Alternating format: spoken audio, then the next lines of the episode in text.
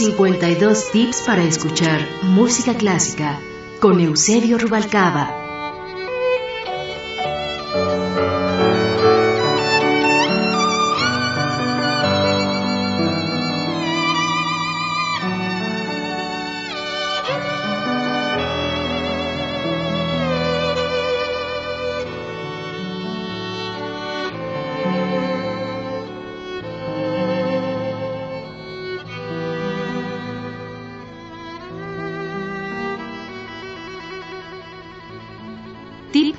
Número 36. La música y el amor.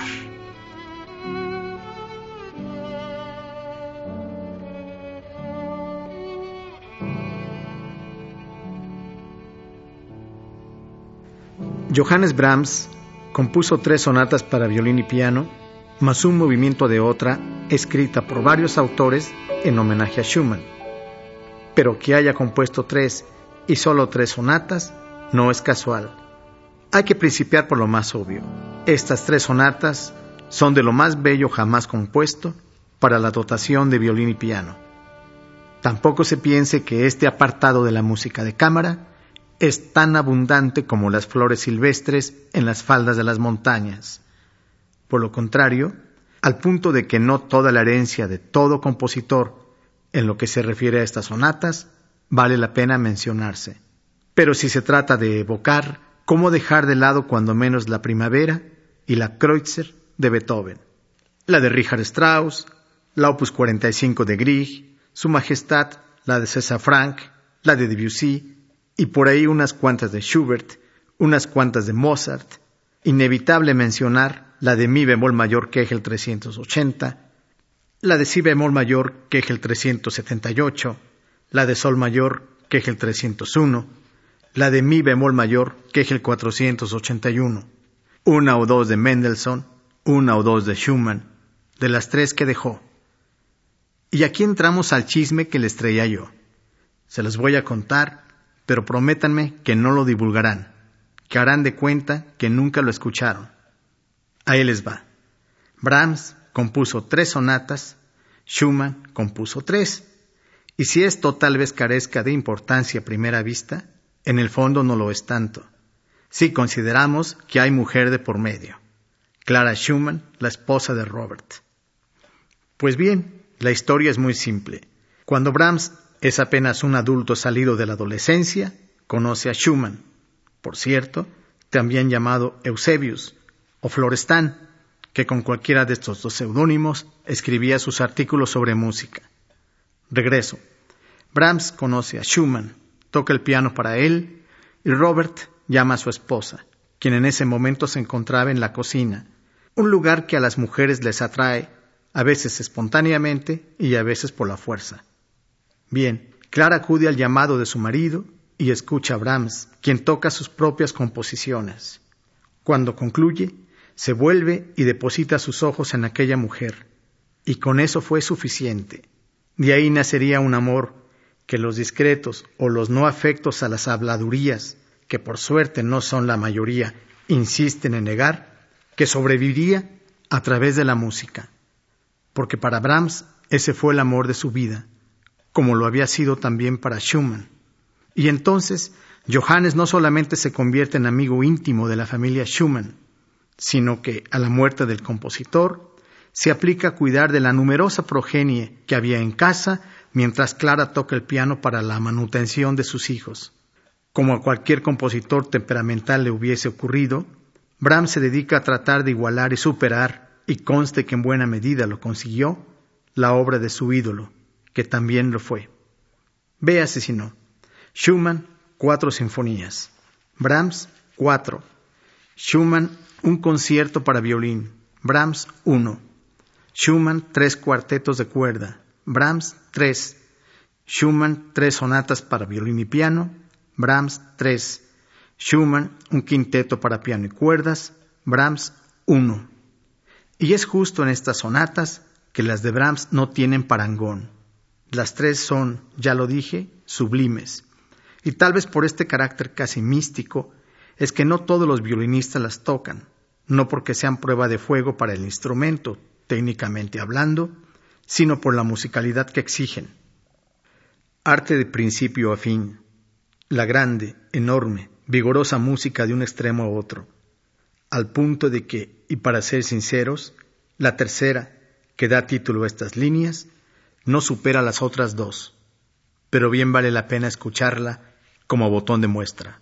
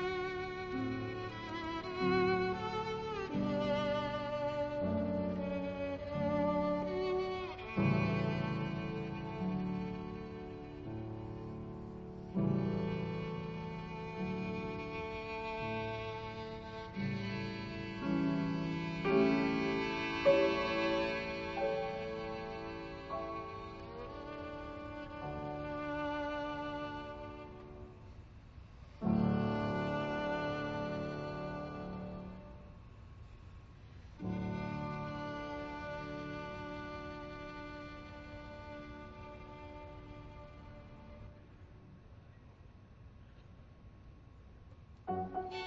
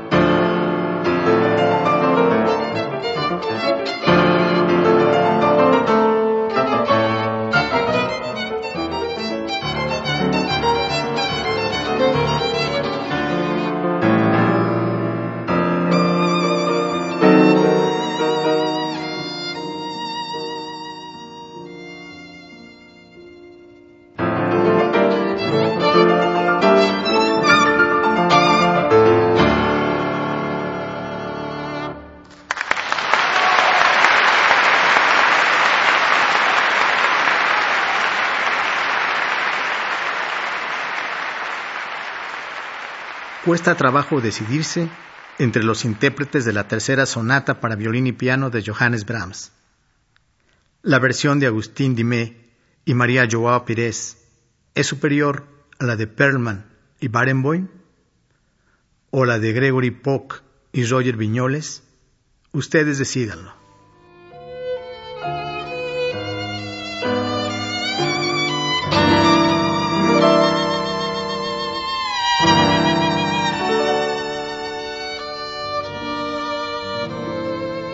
52 tips para escuchar música clásica con Eusebio Rubalcaba.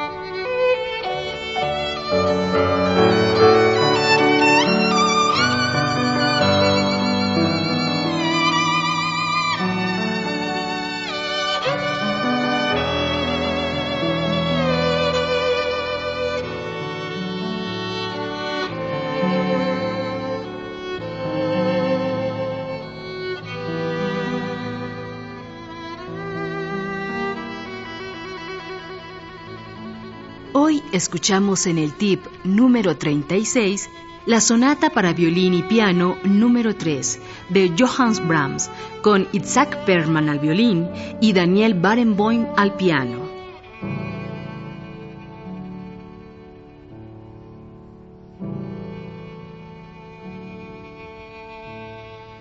Equipo de producción, Angélica Cortés, Fructuoso López, Roberto Hernández y Pica Cortés.